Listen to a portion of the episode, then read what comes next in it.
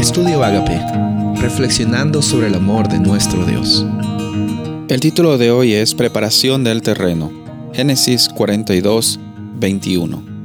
Y hablando entre ellos dijeron, es obvio que estamos pagando por lo que le hicimos hace tiempo a José.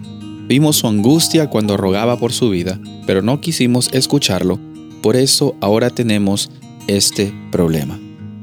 Esta es una historia bien increíble, la del Génesis, cuando vemos de que se encuentra José otra vez con sus hermanos en medio de la hambruna. José no era un esclavo, sino era un funcionario muy importante en Egipto y los hermanos de José estaban visitando Egipto para pedir comida. José, quizás en ese proceso, quería cerciorarse que el corazón de sus hermanos esté en el lugar correcto muy importante darse cuenta que cuando alguien te ofende, obviamente estamos llamados a perdonar y también estamos llamados a, cuidar también de nuestro corazón, de nuestra vida y, de nuestras eh, interacciones que sean siempre saludables con las personas alrededor de nosotros. Por eso es que José quería darse cuenta, no sé si fue la mejor forma o no, la Biblia no dice, la Biblia dice lo que José hizo y, se cercioró, empezó a, hacerle una serie de pruebas eh, y en esta serie de pruebas los hermanos eh, empezaron a hablar acerca de la situación que ellos habían hecho hace años a su hermano José. En otras palabras, se estaban dando cuenta de que ellos habían ofendido a José que ellos no habían accionado en la manera correcta.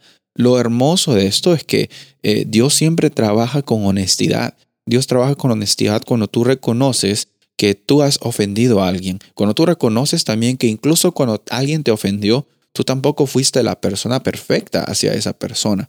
Y, lo hermoso también de esa historia es que José perdonó a sus hermanos y ya los había perdonado, incluso probablemente desde antes de que ellos llegaran incluso a Egipto para buscar comida. ¿Por qué?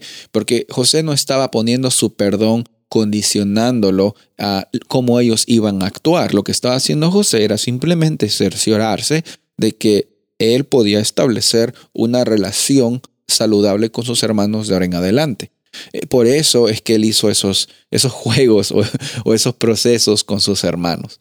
Sabes, nosotros no perdonamos con la condición de que alguien se porte mejor. Eso puede o, que, puede o no suceder. Obviamente está en nosotros y en la sabiduría que viene de Dios para darnos cuenta de realmente si es que hay condiciones o hay situaciones que, que van a, a ser saludables para nosotros. Lo que sí tenemos que reconocer es que eh, la comunicación es muy importante y también el perdón se ofrece no con una condición y no como un regalo, no como algo que, ah, te doy esto y me debes toda tu vida, tienes que acordarte que yo te he perdonado. José perdonó a sus hermanos y punto. Y nosotros también tenemos ese mismo llamado de perdonar porque el perdón nos otorga descanso a nosotros lo que los otorgamos. El, perdón nos da la oportunidad de vivir una vida plena y tranquila, porque también nosotros hemos sido perdonados por nuestro Padre Celestial. Soy el pastor Rubén Casabona y deseo que tengas un día bendecido.